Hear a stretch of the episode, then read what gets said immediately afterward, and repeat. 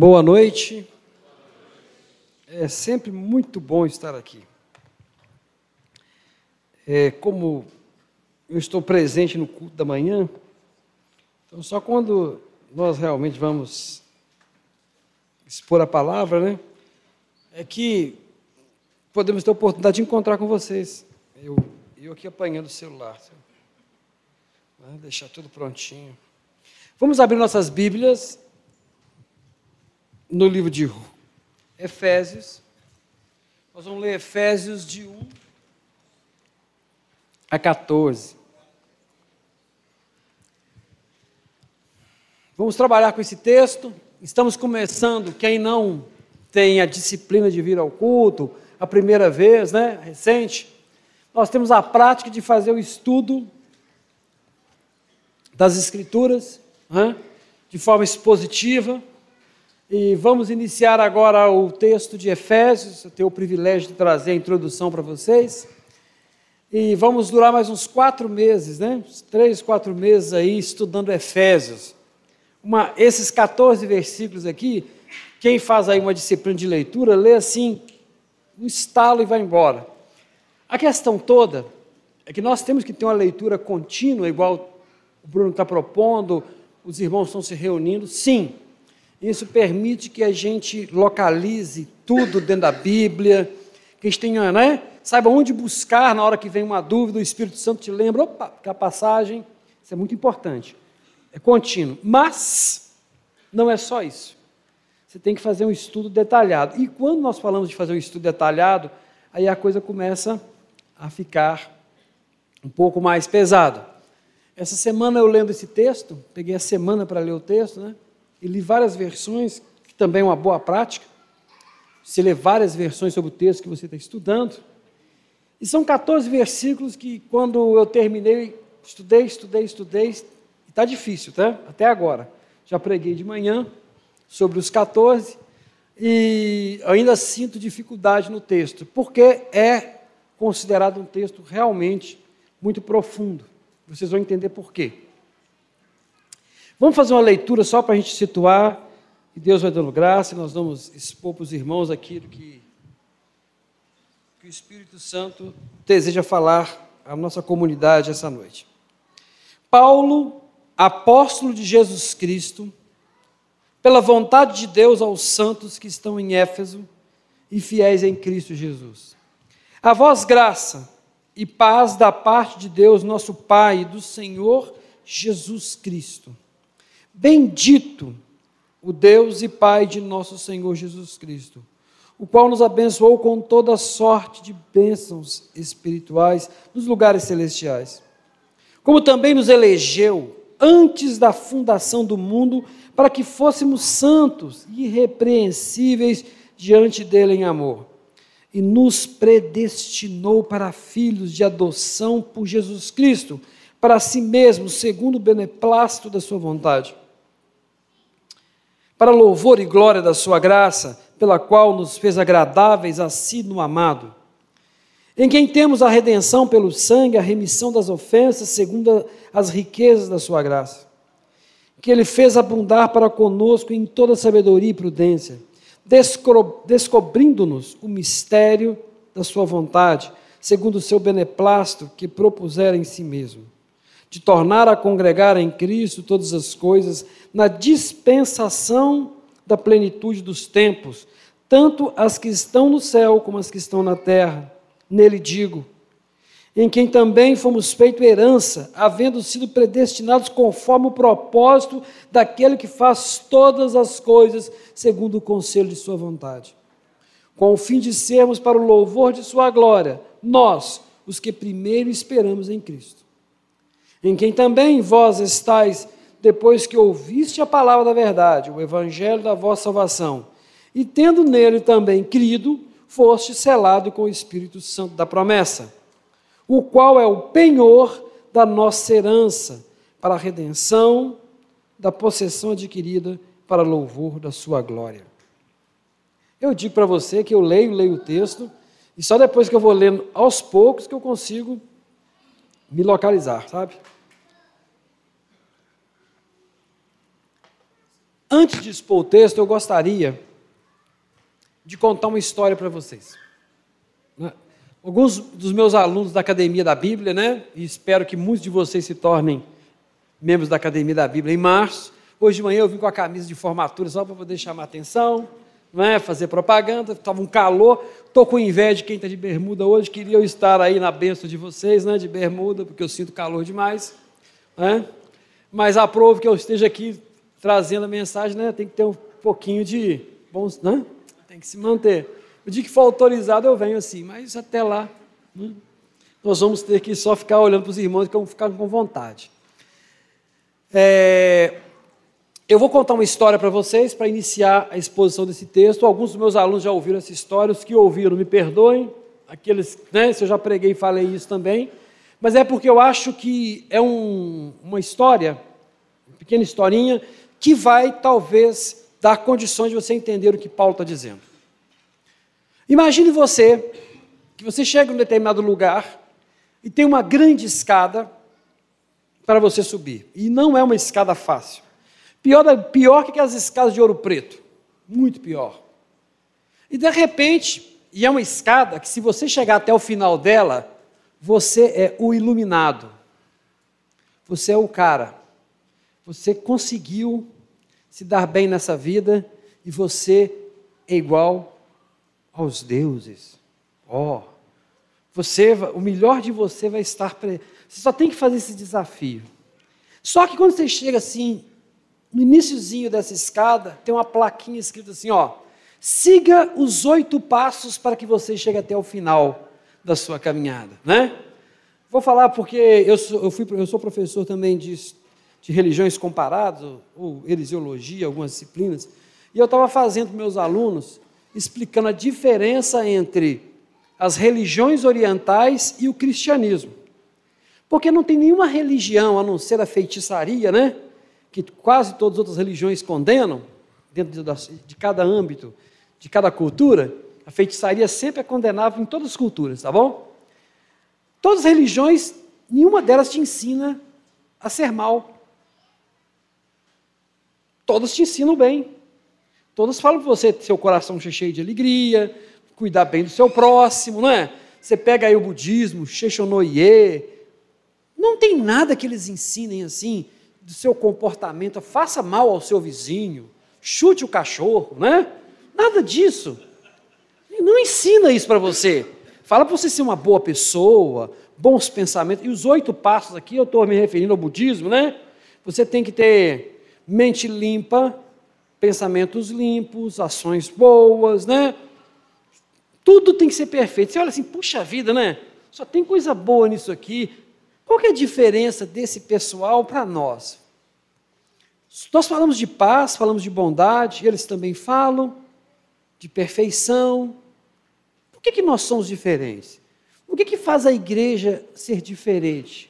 O que, que faz o corpo de Jesus ser diferente das outras religiões? Talvez você nunca passou isso na sua cabeça, ou já passou, né? E fica com vergonha de perguntar. Então a história é essa. Esse moço chega nessa escadaria, olha, e são degraus muito altos, difíceis, né? quase que degrau de um corpo. E esse cara vai tentando subir esses degraus. Quando ele está chegando, assim, está no segundo degrau, ele escorrega, pum, morre. Aí ele tem a oportunidade de nascer de novo e tentar subir a escada. Porque as religiões orientais criam, né, um ciclo de oportunidades para você conseguir fazer o que é certo. Assim eles ensinam. E esse cara nasce já não lembra de mais nada, chega no segundo, chega no terceiro, pum, cai e morre de novo. E assim ele vai indefinidamente, caindo, morrendo, tentando chegar lá, e não consegue. E passa a existência, cem anos, mil anos, parecendo um videogame da Atari, né? Eu até falei hoje de manhã que esses jogos de videogame, né, tem mensagem subliminar, fica ensinando o povo que há oportunidades. Estou de zoeira, tá, irmãos? que toda hora o cara, o bichinho morre, você volta e começa de novo, né? Então, a, a, a, essas teorias da reencarnação, ela leva a essa ideia, né, de um videogame. Porque você vai lá, deu errado, pum, volta, e começa, vai lá, errado, pum, volta, e fica negócio a vida inteira. No hinduísmo, é até considerado que, o, que essas reencarnações são, de certa forma, um castigo. Já no budismo, eles já transformaram isso numa, numa coisa natural. E o espiritismo kardecista vai beber dessas fontes e também vai transformar esses processos. E sempre você tentando fazer né, uma lista de observações, sendo bom, sendo generoso, e pum, não consegue, pifa. E assim sucessivamente. Ou seja, talvez alguém vislumbre lá no final dessa escada a possibilidade de chegar, mas se por acaso existisse alguém, atenção, que chegasse no final dessa escada, quando ele chegasse lá no final, se tivesse alguém lá em cima, ele ia falar assim: Cara, consegui. Eu sou o cara. E olhar para baixo e assim, vamos ver se alguém vai conseguir ser igual a mim. Porque se você conseguiu chegar, né, depois de tanto esforço, você vai se sentir uma pessoa especial. Claro que você é um iluminado, é assim? Isso são todas as religiões orientais te levam a essa situação. Você vai chegar lá e será o iluminado. Né? Você vai abrir o seu coração, tirar todas as paixões, todos os sentimentos, né? Não vai mais para que você possa ser perfeito. Não é assim que a gente ouve? Agora vou te contar como que funciona essa escada para o cristianismo. O sujeito é o mesmo, a, a escada é a mesma e a placa é diferente. Está escrito: você não conseguirá chegar ao final da escada. Não tente. Não é possível você terminar a escalada. Já começa assim. Não tente, você não consegue. E você acha que estou brincando? Já leu a Bíblia? Você já leu a Bíblia alguma vez, querido? Você já leu do, das bem-aventuranças? Quando ele fala assim: Ah, você está achando que você não peca, né? Aí Jesus começa a apertar. Se você olhar, você está adulterando. Se você chamar de tolo, você está matando. Você... Não. Gente, as bem-aventuranças apertam de um jeito que você fala assim: Ó, oh, você quer entrar mesmo? Então arranca seu olho, arranca sua mão. Entra cego, aleijado, né? Só pulando pela língua para chegar lá. Não é assim? Quando você vai vendo, ah, não, é mais fácil um rico, é mais fácil um camelo passar no fundo da agulha que um rico entrar no céu. Você acha que isso é fácil, velhinho? Jesus acaba de falar e aí vai todo mundo embora. Aí ele vira, vocês não vão embora não? Não, sua palavra é dura, mas vamos ficar aqui, né? Ou seja, se você ler as escrituras, vê que o negócio pega para valer. Não tem motivação do tipo, siga esses passinhos que você chega lá, não. Você dá, uma, você dá um desânimo, né? Meu Deus, como é que eu vou? Então você é essa pessoa que está aqui na, na, na, escada e olhando. Né, quem vai me salvar, né? Como é que eu vou chegar lá? O jeito é ficar aqui, morrer aqui por aqui mesmo. Mas aí de repente chega alguém do seu lado, alguém, e fala assim: vamos subir a escada? Cara, tu não está vendo que não tem jeito? Não tem, cara, não tem jeito de subir. Olha o tamanho daquilo lá. Como é que é perigo? Não tem como. Já está escrito, ó, e quem tentou já escreveu aqui, ó, não tem jeito. Eu não vou. Mas essa pessoa vai te pegando, com, não, vamos tentar, cara, vamos pegar o primeiro, vamos o primeiro degrau, vamos, vamos lá, vamos lá. Aí você vai, tenta, aí não consegue, aí ele pula na sua frente, você não sabe como, ele vai na sua frente, dá o braço e vai te puxando, e você cai, você esfola, você machuca, você sabe? Mas ele vai te arrastando. Chega uma hora que você está tão cansado, você diz, ó, cansei, não aguento mais. Ele vai te carrega, põe no ombro e vai te empurrando. Quando chega no final da sua vida, ele diz assim, olha lá para baixo. Você, tinha, você acabou de terminar a escada. E ele vai perguntar assim: por que, que você me ajudou? Se não fosse você me carregando, eu não chegava aqui não. Mas por que, que você me ajudou? E é simples. Não, porque eu te amo. Queria que você estivesse aqui comigo. Esse é o cristianismo. A escada é a mesma, a dificuldade é a mesma, mas quando alguém chega no final, ele não consegue virar e falar assim: vamos ver se alguém consegue, se é tão bom quanto eu. Ele vai olhar para o outro e falar assim: só cheguei aqui porque você me trouxe. Por que, que você me trouxe? O que, que eu tinha de especial para você se esforçar por mim desse jeito? Esse é o texto de Paulo, tá? que ele vai começar a responder agora para nós. Essa pequena história que eu conto para mostrar a diferença entre religiões orientais e o cristianismo. A escada é a mesma, logo, as dificuldades são as mesmas para todo mundo. Você tem que ser uma boa pessoa, um bom pai. O Pipe contou aqui, né? Que perguntou para os menininhos o que, que eles tinham que fazer. Ah, nós temos o quê? Que, como é que era? Ler a Bíblia, é... como é que é? Orar e ser obediente aos pais. Pronto. Só que eles são pequenininhos, só fizeram três etapinhas. Ler a Bíblia, orar e obediente aos pais. Viu como é que desde pequenininho já sabem as regrinhas na cabeça? Eles conseguem fazer isso? Não. Mas eles estão com as regrinhas na cabeça.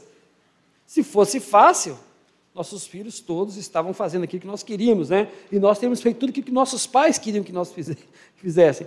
Mas não é assim. E aí Paulo vai então é, fazer esse texto o que eu acabei de falar agora é a diferença entre graça e mérito. Graça, esse ato desse moço que chega, que você sabe de quem eu estou falando, que dá um abraço e sai arrastando esse sujeito, quase que jogando ele para cima. Tem hora que pega ele já joga para o degrau de cima, né? Porque tem hora que Deus nos joga para a próxima etapa, nem a gente está querendo ir mesmo. A gente é jogado, né? Esse moço, isso é graça. Mérito é o outro tentando subir com seu esforço. Só que você não está no videogame que você volta para tentar. Você só tem uma vida. Não tem como você ficar retornando. E mesmo que você retorne, você nunca lembra o que você fez anterior, então não adiantou nada. Né? O mais engraçado da reencarnação é isso, né? que você não lembra os seus erros. Que se você lembrasse, seria legal, você seria um cara perfeito daria conta de resolver o problema. Só que todo mundo esquece, zera. Ou seja, a possibilidade de errar vai acontecer novamente. A teologia que nós vamos estudar hoje, eu, eu sou da teologia bíblica exegética. Eu trabalho em cima do texto, não da sistemática, que é que controla as doutrinas, que estuda a história das doutrinas, que vê as suas relações. Né? Isso você vai aprender na Academia da Bíblia, você vai vir para a Academia da Bíblia. Então eu vou trabalhar em cima do texto, em cima daquilo que está escrito, não de conceitos teológicos da, da sistemática, porque nem é o, a área que eu domino, que eu tenho conhecimento. A carta de Efésios é um plano de Deus para a criação, para a restauração da criação. Éfeso, que é a cidade que é citada aqui, apesar da carta não ter sido escrita para Éfeso, os manuscritos mais antigos não têm em Éfeso, não tem essa citação. Qualquer Bíblia boa de estudo que você pegar e ler, vai ter uma observação todo tamanho assim no rodapé, que no rodapé que ninguém lê, sabe? Dizendo assim: olha, esse, em Éfeso, uma expressão que apareceu bem depois, não foi original. Mas alguns teólogos dizem o seguinte: essa carta é uma carta que apareceu para a região de Éfeso. E, a, e Éfeso era uma cidade grande, próxima de um rio, dominada pelos romanos, cuidada por eles, porque era um posto comercial bom, tinha uma rota muito boa. Quando você pega lá no Apocalipse, que tem as cartas, né, as sete, das sete igrejas, Éfeso é uma das igrejas. Mas por que, que tem aquelas sete igrejas ali? É porque era uma rota comercial, você podia ir a cavalo, ou tinha uma estrada que passava por todas as cidades. Por isso que tem aquela sequência. Na verdade, a sequência das cidades é uma sequência geográfica, tá bom? É uma sequência que você termina em Laodiceia. Começa aqui, dá uma curvinha e cai para cá assim. Se for no mapa, faz isso. Isso aí seria a Turquia hoje. Éfeso é uma, cidade especial porque ela tem, ela é uma cidade muito mística. O pessoal é muito ligado ao misticismo, bruxaria. Tanto é que quando eles se convertem, eles pegam um monte de livro de bruxaria e queimam na praça, né? Se livram dos livros, de ídolos. Então era um povo místico tanto Éfeso quanto a região que está em volta, que era um ponto né, que influenciava. Além disso, você tem um grande templo chamado Templo de Diana, ou de Artemis, né? Ela deusa, tanto da caça quanto da fertilidade. Hoje, Diana é uma coisa fácil de você ouvir, porque tem a Mulher Maravilha, né? Ela, o nome dela é homenagem à deusa Diana mesmo. Uma deusa protetora. E ela também era uma deusa com vários seios, porque ela era a deusa que dava alimento aos filhos de Atenas. Então, a imagem, quando você vai procurar a imagem de Atenas, é, um, é uma imagem enorme com, muito, com múltiplos seios, para representar que ela tinha capacidade de sustentar toda a nação. Então, é, é uma figura desagradável de ver, tá bom? Não é muito bonito, não. Mas essa deusa, no, nesse templo, um templo enorme, cabia muitas pessoas, levou quase 200 anos para esse templo ser construído, era uma coisa lindíssima para eles, uma das maravilhas do mundo antigo. Ou seja, e lá nesse meio dessa confusão toda, desse povo místico, desse povo religioso, aparece um punhado de cristãos que começa né, a crescer e a incomodar essa cidade, a ponto né, do pessoal começar a ter, uma rebelião, porque estava perdendo dinheiro, ninguém mais queria cultuar a deusa e atrapalhando os negócios, né, os negócios religiosos a ponto que chegou o Evangelho. Mexeu na cidade, de forma a chamar a atenção daqueles que ganhavam dinheiro com a religião de, Diana dos Efésios. Esse é o lugar, esse é o lugar onde a paz é feito na espada. Porque, como é um lugar comercial, Roma sempre punha suas tropas em locais estratégicos para manter a paz, para não ter nenhuma né, é, numa rebelião. Então eles tinham uma paz ali, isso vai ser importante que toda hora Paulo fala de paz, em algumas partes aqui. O que Paulo vai falar nesses 14 versículos vai valer para todo o texto de Efésios. Ele vai mostrar a graça e depois vai mostrar a aplicação da graça nos próximos capítulos, nas próximas partes, né? Essa carta foi escrita em Roma, ela é antes de Gálatas, Tessalonicenses, Romanos. E ela vai falar muito de uma coisa que a gente convive e não entende, e é difícil de entender, que é a trindade. Nesses 14 versículos, ele vai dar uma explicação que vale para a sua vida inteira sobre Deus, sobre a trindade. Deixando bem claro que não existe a palavra trindade na Bíblia, tá bom? Isso é uma palavra que vai ser construída nos, é, no segundo século pelos pais da igreja.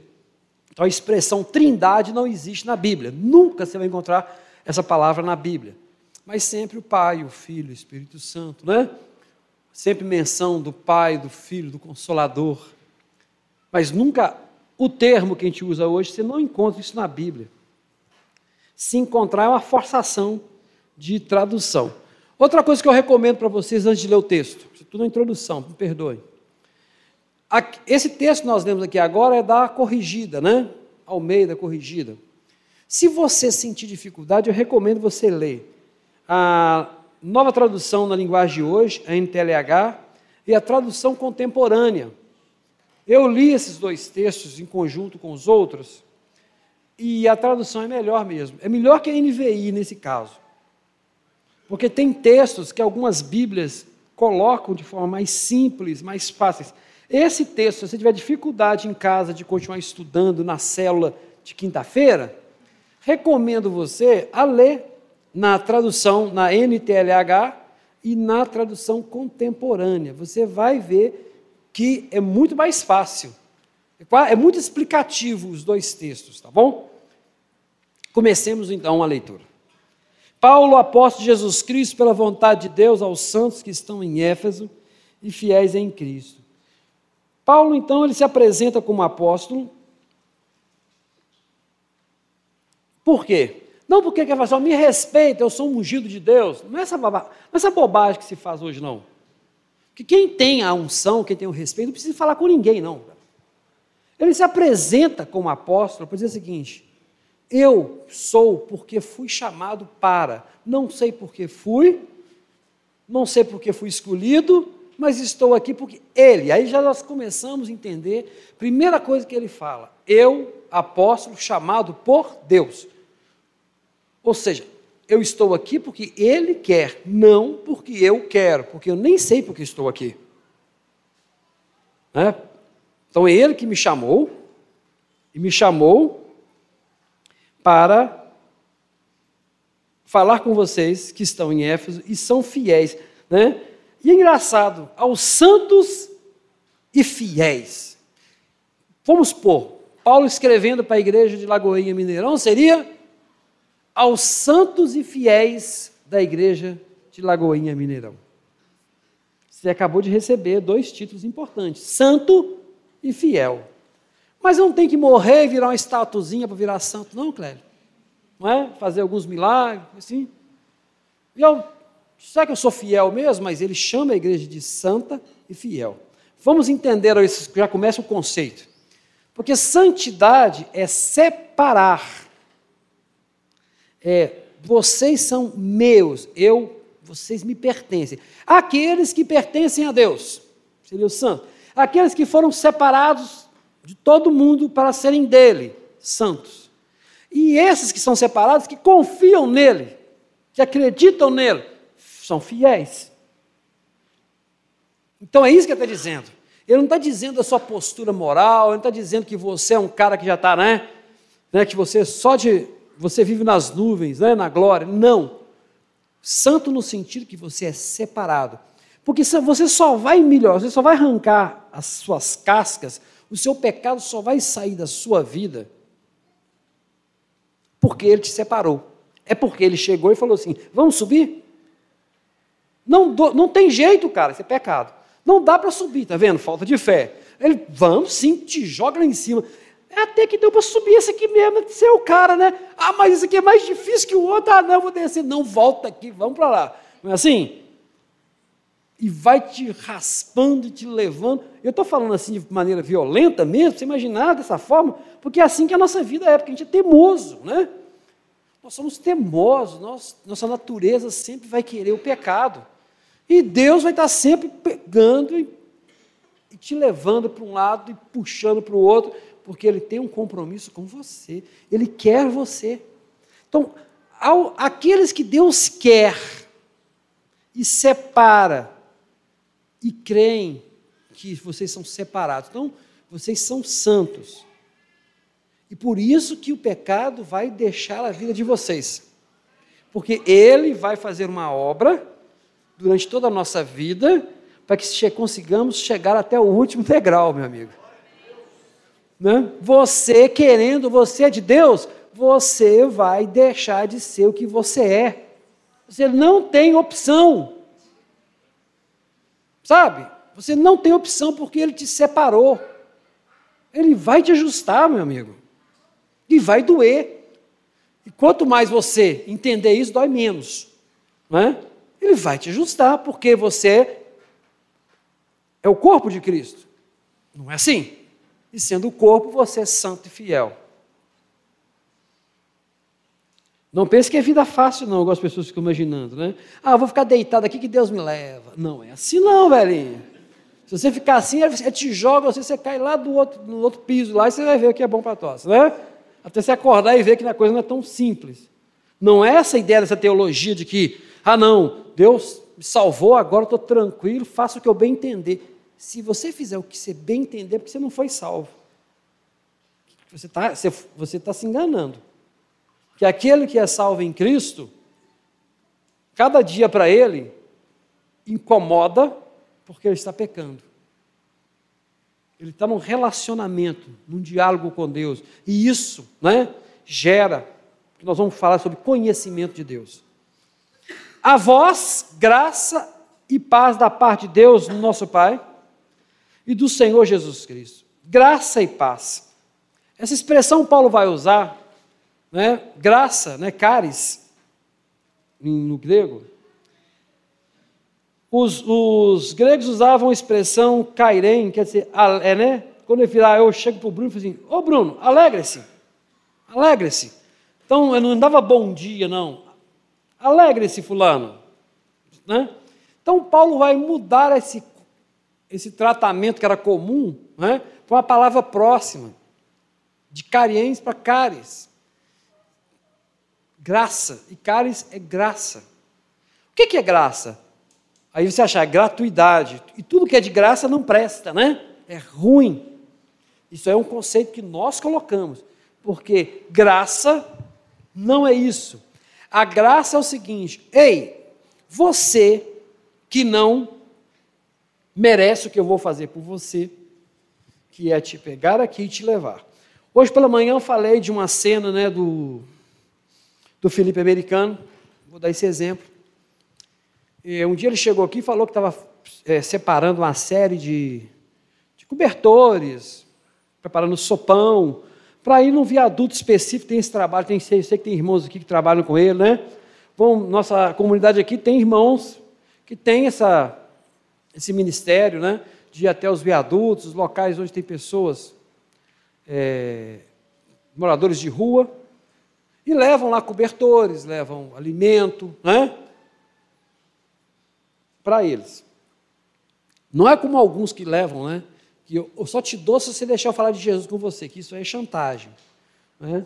Mas é levar porque é o ministério que Deus te deu. Eu te pergunto, aí Felipe Americano está passando de carro debaixo do viaduto e vê lá um grupo de pessoas ou uma pessoa.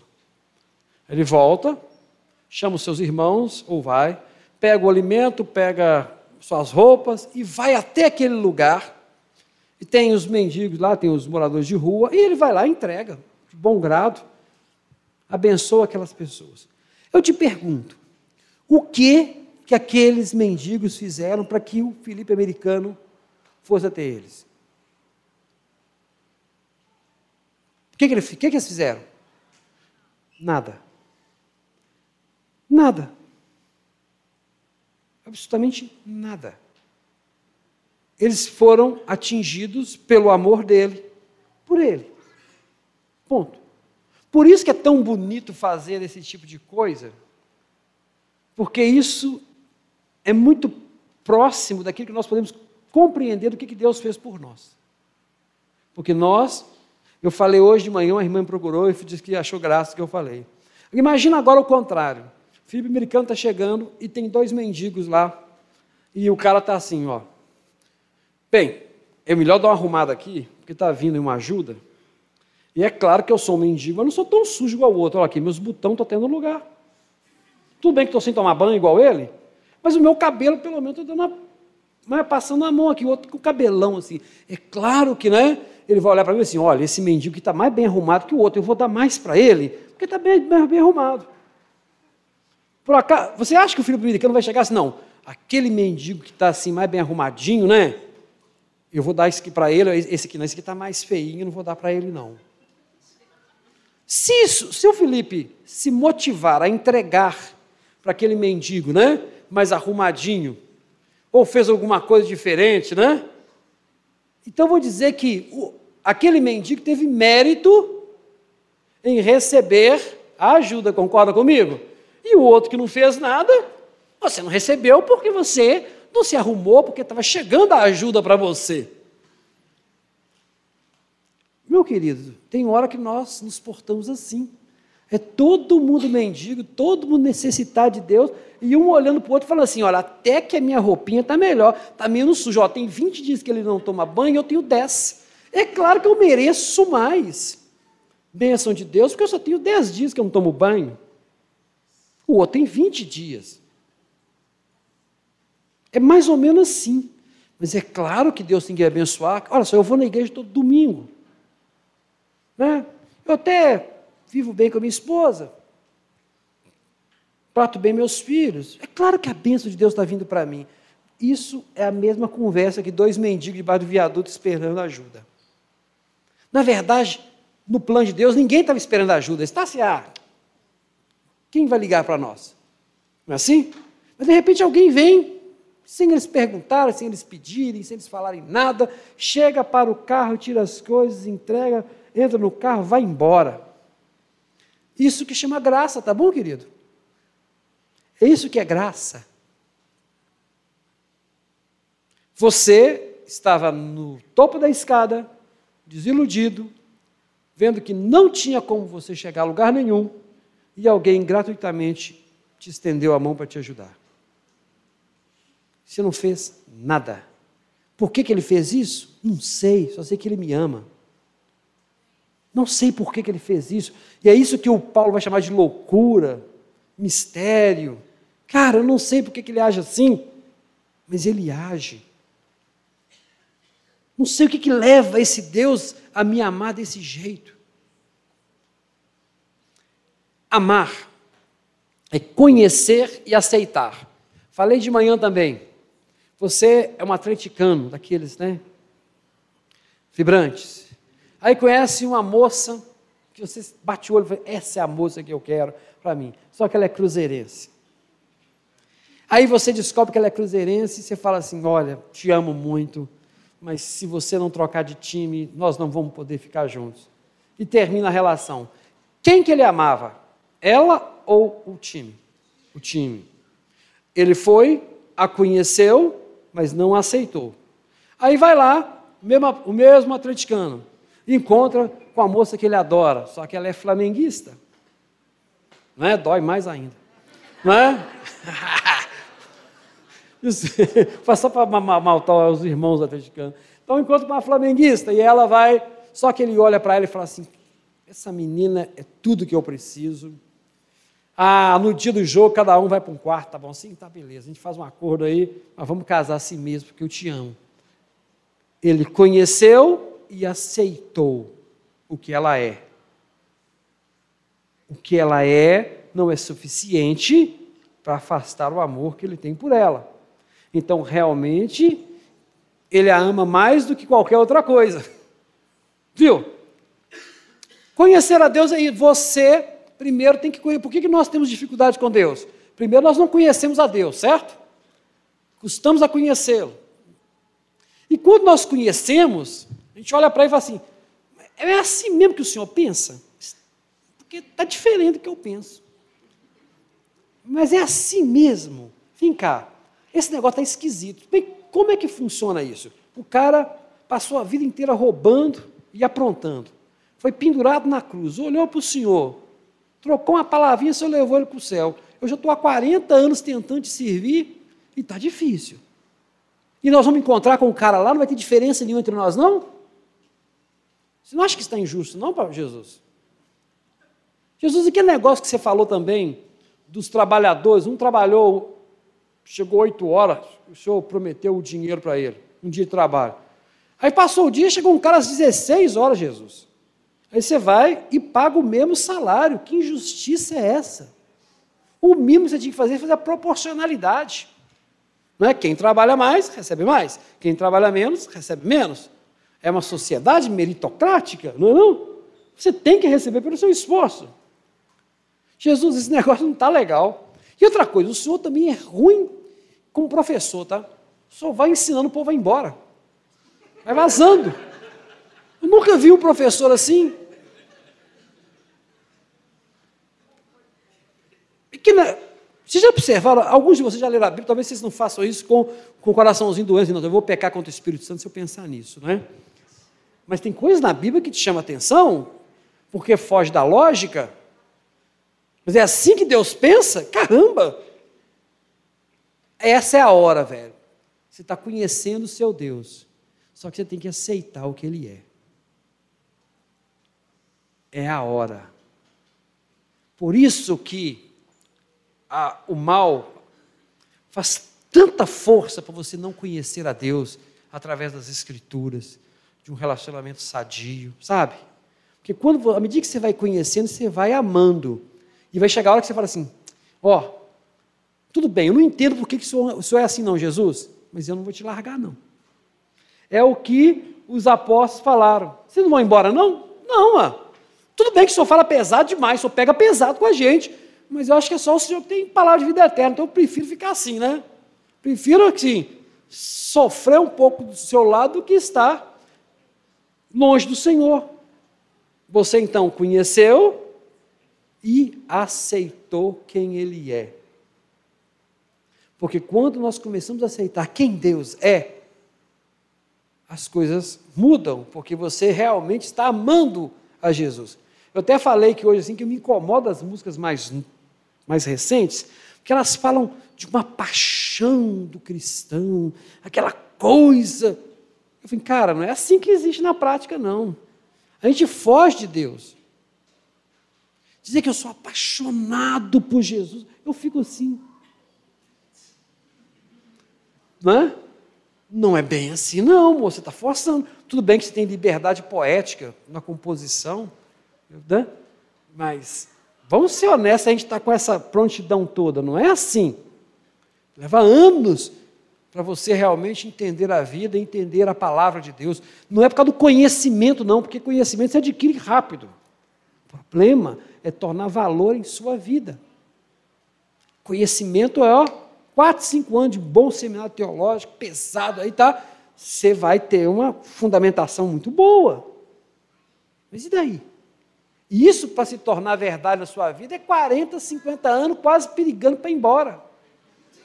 Não é não? Que você fala, esse Deus é verdadeiro. Não é um Deus que eu li lá na carta, não. Eu vi, eu senti, eu sei. Quantas vezes ele me disse não, eu fiquei emburrado, chorei e depois entendi por que, que ele disse não para mim. Que bom, Deus, que o Senhor não deixou que eu entrasse naquele emprego. Mas sabe quando você vai agradecer isso? Depois de 20 anos que você não entrou lá. Que bom, Deus, que eu não casei com aquela menina. Depois de muitos anos que você está lá na frente. Não é assim? Porque na hora você fica birrado. Que bom que eu não saí naquela noite, porque senão eu teria morrido. Mas só depois que você entende isso. Então Deus tem Deus é paciente, é longânimo para deixar você ir percebendo e aprendendo a caminhada. Então, graça, isso que é graça. Não passa de, nós não passamos de mendigo debaixo do viaduto, né? E eu não fiz nada para ver por que, que ele voltou para cuidar de mim. Por que, que ele voltou, hein?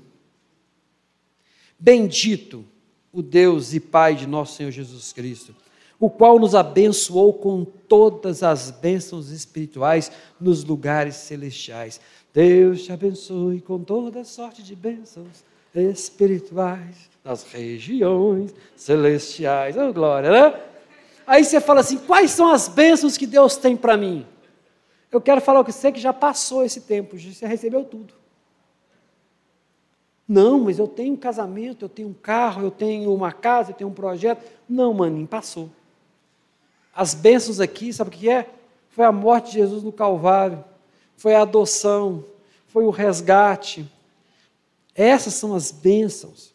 É igualzinho aquela música, né? o melhor de Deus está por vir. Não, já veio há muito tempo. Não tem nada melhor que a cruz do Calvário, não tem nada melhor que a ressurreição, não tem nada melhor que o resgate. Cara, tudo é periférico depois disso. Não existe morte, não existe vida diante de Deus. Nós sofremos, nós sofremos muito pelas coisas que nós temos e não temos, pelos parentes que perdemos, pelos, pelas pessoas que não conquistamos. Sim, e Deus nos consola como um bom pai. Mas isso, no plano de Deus, é irrelevante, porque no final das contas Ele deu tudo que é você estar ligado com Ele. Martim Lutero cantou que eu perca saúde, bens, mulher. Né? Saúde, bem, mulher. Parece uma, uma cançãozinha. Mesmo que eu perca tudo, ou seja, que eu me torne um Jó naquele momento, que tenham matado minha mulher, que meus bens tenham sido tirados, que minha saúde tenha acabado, ainda confio no Senhor. Porque as bênçãos espirituais nos lugares celestiais se revelaram. Não quer dizer que as nossas necessidades não são importantes que você não tem que pedir por elas, clamar por elas, nada disso. Só estou dizendo que tudo isso ainda é menor do que, do que a sua relação com Deus, que parece uma coisa tão distante, né? As pessoas entram aqui querendo funcionalidade, tenho que resolver meu problema, tenho que resolver meu problema, tenho que resolver meu problema. Não, seu problema já está resolvido. Nós vamos agora, nós vamos ensiná-los a, né, a deixar que Ele te guie nessa caminhada.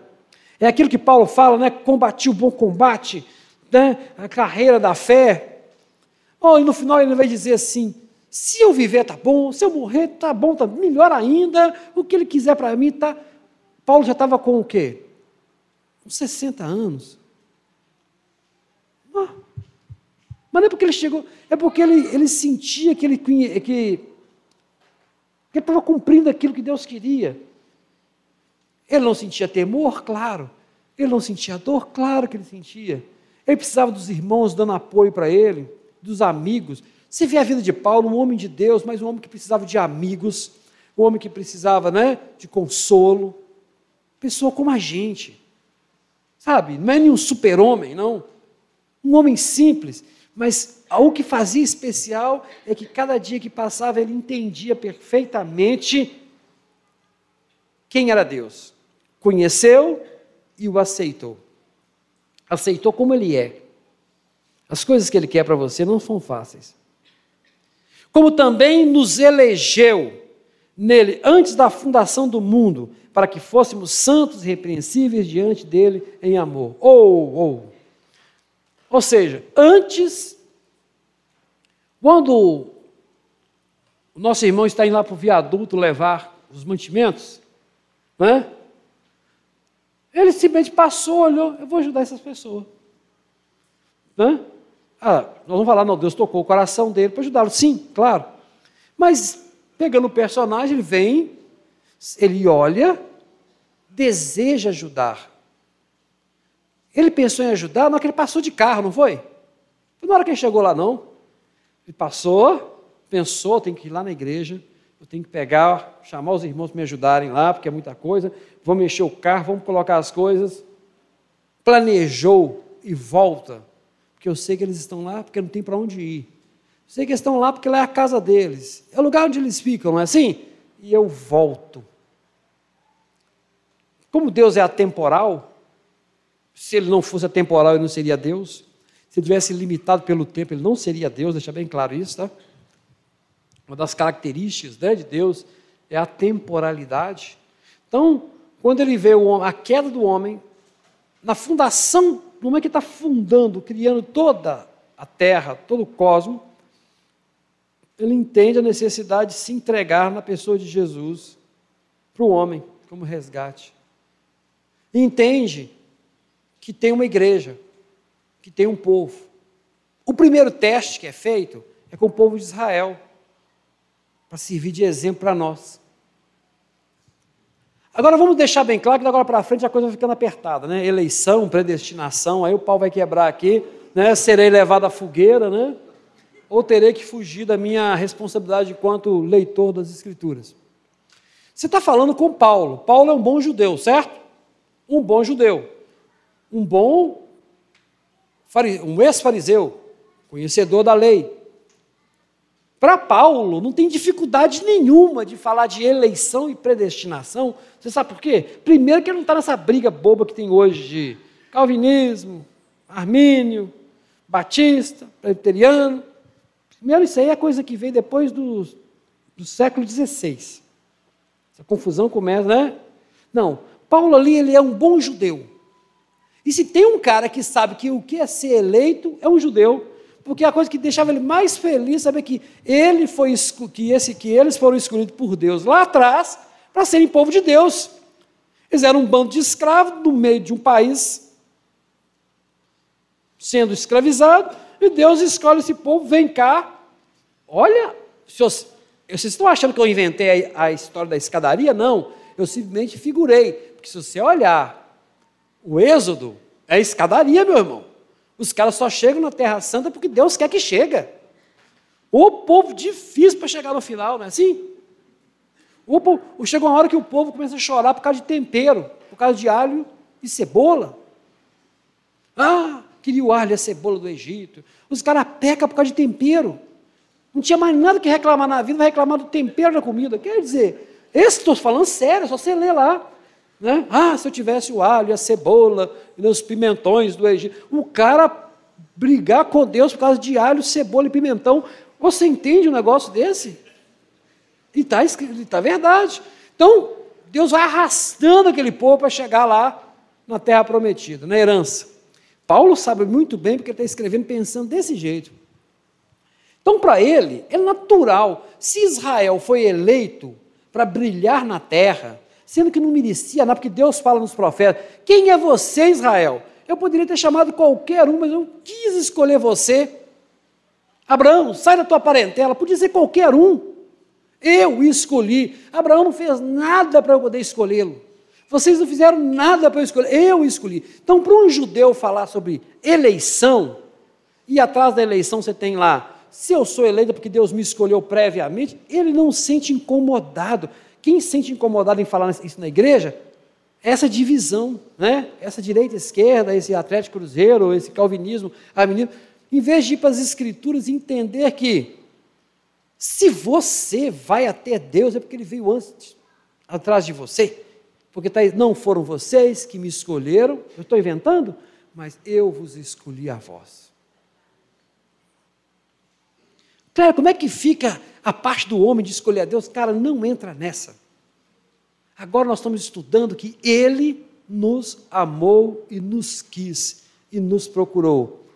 Traz esse exemplo do americano aí, do Felipe indo e voltando para levar. Lembra dessa cena, para você não se perder teologicamente. Os caras não pararam na frente do Felipe americano. Vai lá, ei, lembra da gente, nós estamos com fome, volta aqui. Não, os caras estão lá, gostosos da vida, nem está sabendo, é mais um carro que passou, né? Mas esse carro que passou vai voltar. E vai voltar para ajudar. E vai ajudar não porque os caras fizeram por merecer, vai ajudar porque o amor inundou o coração dele. E ele se sentiu tocado em ir lá. Eles não têm nada para retribuir, velho. Nada para fazer para que vai voltar, sabe? Não tem, entendeu agora? Essa é, tudo bem, ser comparado com o mendigo de do viaduto não faz bem para vocês, para mim também não. A gente é muito orgulhoso, mas é isso, no fundo das, das contas, que nós somos. Mas o que eu quero dizer é: nós éramos, porque fomos alcançados, resgatados, vestidos. Tinha um homem parábola de Jesus, que fez uma grande festa. Preparou tudo, gastou dinheiro com a comida e no final falou assim: Pode chamar meus amigos, que hoje a festa vai bombar, né? Aí eles saíram para chamar os amigos e os amigos, ah, não, tem coisa mais importante, eu tenho que matar um, né, um, um porco hoje, tem que rasgar um porco no meio, vai dar não. Ah, eu tenho que cortar lenha, vai dar não. Fala com ele que outro dia eu apareço lá. Ih, moço, aí os servos, ó, seus amigos deram para trás, tá? Falaram que não estão interessados na festa, não. Ah, é? A minha casa não fica vazia. Faz o seguinte, vai lá, vai lá, encontra qualquer um na rua, vai naqueles lugares, aqueles becos, tem gente pedindo esmola, vai lá, vai lá. Pega todo mundo, a quantidade suficiente para encher o salão. Escolhe lá, viu? Quem que você achar? Aí trouxe que é bando de gente, estava tá, sujo, fedendo, as roupas tudo rasgadas. falei, não, eu sou um cara que não, não vou permitir isso. Dá um banho, santifica, dá um banho neles. Primeira coisa, dá um banho no sujeito. Santifica. Dá um banho, separa esses caras, deu banho neles. Agora joga essas roupas miseráveis fora, fedorenta que é a nossa justiça, que é a... e coloca uma roupinha nova em folha. Agora vocês podem participar da festa. Eram as mesmas pessoas, gente. Porque o ser humano, você deu banho nele e colocou uma roupinha, você engana qualquer um. O mesmo sujeito, o mesmo sujeito, se você deixar sem tomar banho com roupa suja, você passa por isso, aquilo é um mendigo, né? Se dá um banho nele, põe roupa nele, não, aquele cara é um cara de bem. Viu como é que a gente funciona? Essa parábola é, chega a mexer com isso. Então, quando você tomou aquele banho, você está o quê? Santificando, que você está agora entrando para um rol diferente, vai receber uma roupinha limpa. Então agora você pode participar da festa com aquele cara, porque para ele, então, ele te escolheu, mano. vai lá buscar, pega, pega quem você quiser, trouxe para cá. Aí de repente um, um que estava do outro lado descobriu que estava tendo uma festa, que estava pegando qualquer um, chega lá, só que ele não tomou banho, ele não está de roupa, porque ele não foi o. Né? E entra lá. Aí o dono da festa olha, isso é uma parábola que eu estou falando. E aquele ali não está com as vestes, não. Põe para fora. Ele não é daqueles que eu chamei. Você já viu que parábola mais legal? Por isso que eu falo, quanto mais você conhece a Deus, você tem que aceitá-lo. Porque é uma parábola que você fica assim, cara, se você deixou todo mundo, por que deixou mais um? Por que você não pegou esse cara, deu um banho nele, né? E pôs ele para dentro, já que ele queria participar? Não, porque ele fez o convite, estendeu, alcançou e acabou. Fechou. Isso é uma parábola. Mas a ideia fica suando na sua cabeça. Então é isso que ele está dizendo. Então, para Paulo, falar de eleição, predestinação, não tem problema, porque ele vive com isso na raiz dele, de ser um povo que foi escolhido por Deus sem valer coisa nenhuma. E nos predestinou para filhos de adoção por Jesus Cristo, para si mesmo, segundo a sua vontade, seu querer. Olha, eu estou no, verso, quem está acompanhando, verso 5. Ó, oh, nós somos escolhidos para sermos filhos, filhos de Deus. Fomos escolhidos. Por quê? Não sei, cara. Tenho que te explicar, não tem como te explicar porque que Deus. A questão toda, alguém estava me perguntando hoje de manhã, quando terminou o culto, ô Clélio, mas como é que fica aí, cara?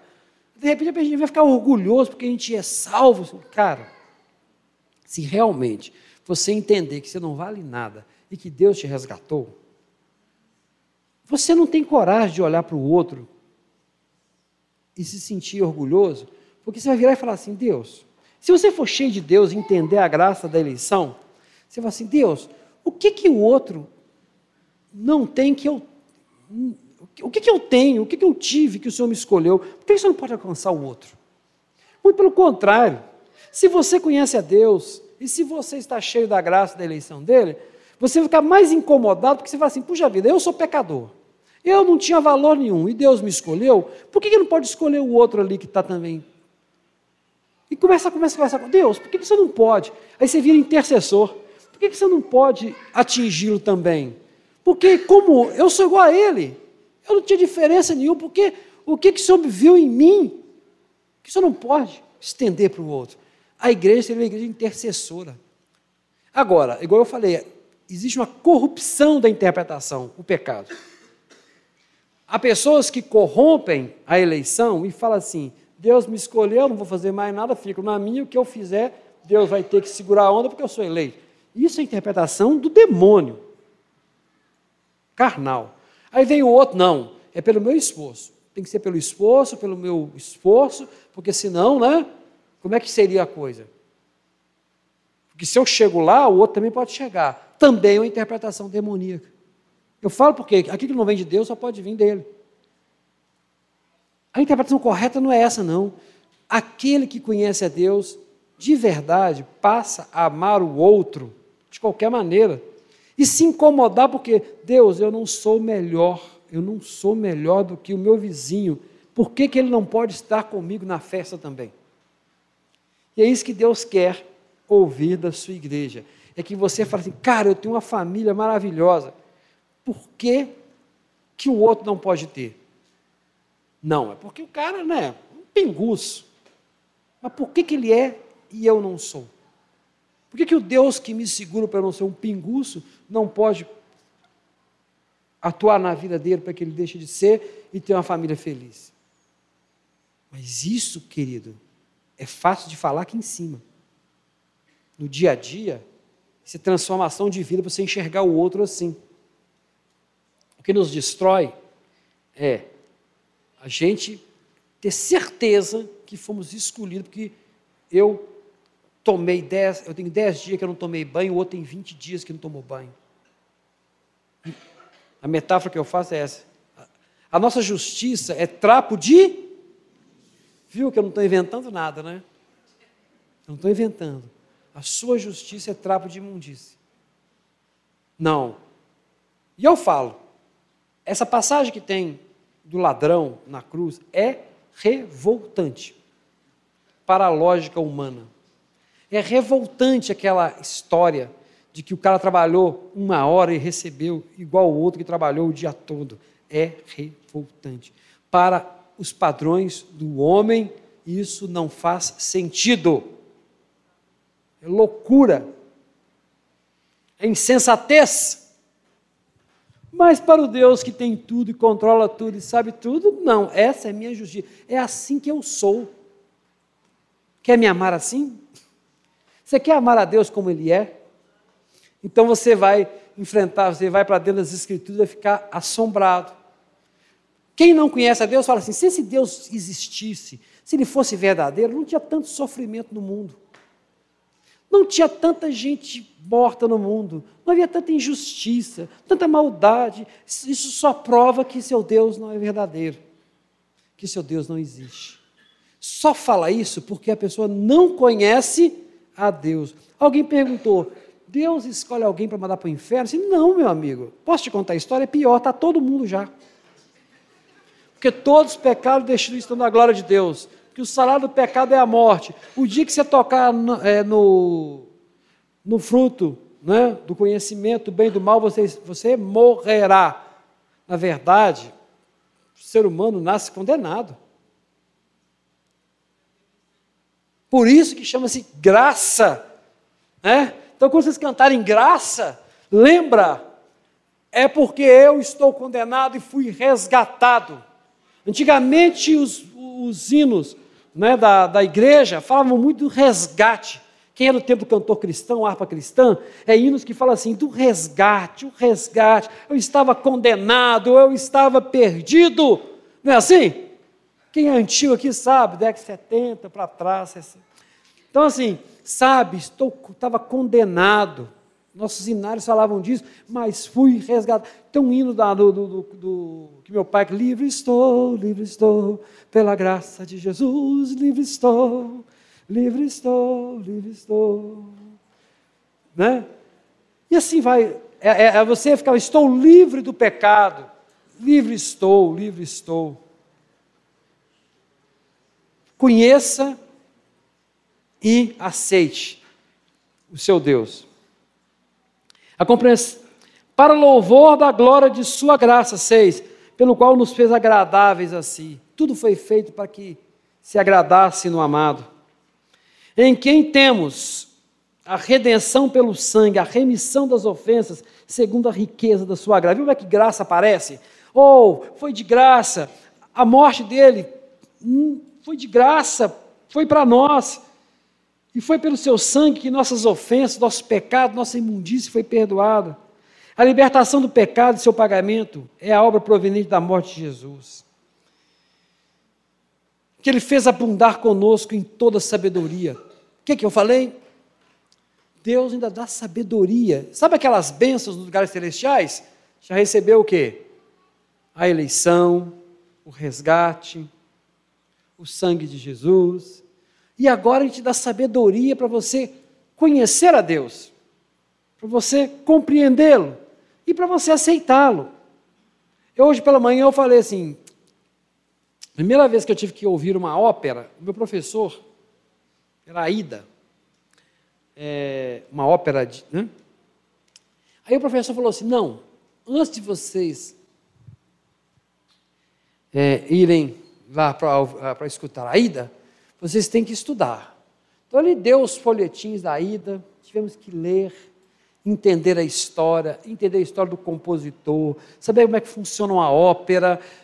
Enchemos, e olha que tinha na minha sala, tinha pessoal formado, eu tinha um colega meu, que era guitarrista de rock, né? o outro jazzista, que tinha feito curso nos Estados Unidos com Frank Gambale, que é um guitarrista. Tinham pessoas de várias áreas da música. E ninguém nunca na vida tinha sentado para ouvir uma ópera. Aí esse professor foi ensinar toda a história por trás. E a turma foi para assistir ópera. E os caras do metal, cabelão grande, tudo impressionado. Pô, muito bem feito. Porque nós somos ensinados a ir a ouvir. Assim também funciona com outra, com música erudita, né? se você não foi ensinado a ouvir, a entender, a estudar, e muitas das vezes você tem que sentar e alguém tem que te explicar um monte de coisa para você ouvir. Não, então isso é legal mesmo, é difícil, hein? No, aí você começa a ouvir de outra forma. Não sei se vocês já entenderam, já perceberam isso.